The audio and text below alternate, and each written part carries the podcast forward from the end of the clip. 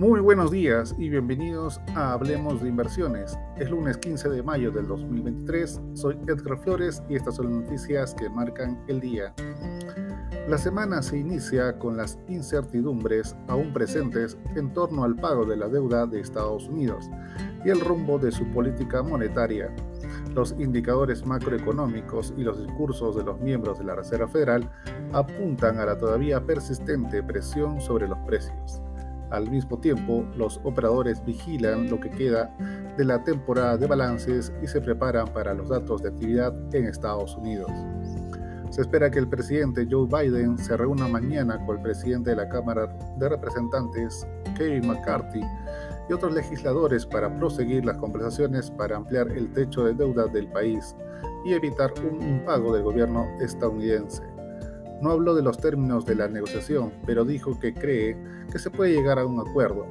La secretaria del Tesoro Janet Yellen ha advertido de que el departamento podría quedarse sin dinero a partir del primero de junio.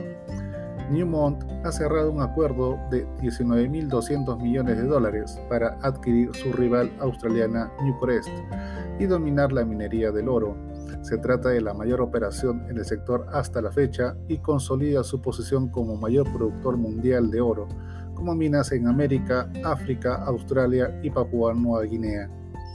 El Banco Central de China amplió la oferta de liquidez por sexto mes consecutivo, con líneas de crédito por valor de 18 mil millones de dólares. También mantuvo sin cambios el tipo del 2,75% anual por noveno mes consecutivo, como forma en, en estimular la economía, que sigue mostrando signos erráticos de recuperación. En Europa, mientras tanto, la última encuesta de Bloomberg entre inversores, realizada entre el 5 y el 11 de mayo, indica que el Banco Central Europeo mantendrá los tipos elevados durante más tiempo de lo que se pensaba, al menos hasta el segundo trimestre de 2024. En cuanto a noticias económicas, en la mañana conocimos la producción industrial de la zona euro, la que registró una fuerte baja anual de 4,1 sumándose así a los débiles registros de actividad conocidos en el mundo occidental para este segundo trimestre. Para hoy se publicarán en la noche indicadores económicos en China, al mismo tiempo que varios consejeros de la Fed ofrecerán conferencias de prensa para proveer su visión respecto del futuro accionar de la institución.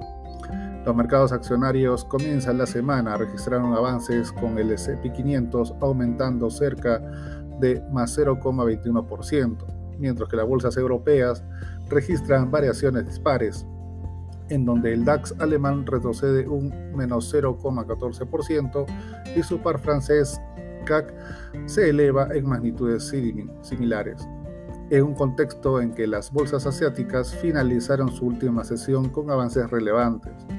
De hecho, el Nikkei japonés se elevó 0,81%, mientras que los índices de Shanghai y Hong Kong lo hicieron en más de 1% en cada caso. En el plano local, el viernes la tendencia negativa de la bolsa peruana continuó, presentando una caída de menos 0,83% y la moneda finalizó su senda de apreciación marcando una devaluación de 0,5%. Es todo por hoy, soy Edgar Flores y gracias por escucharme.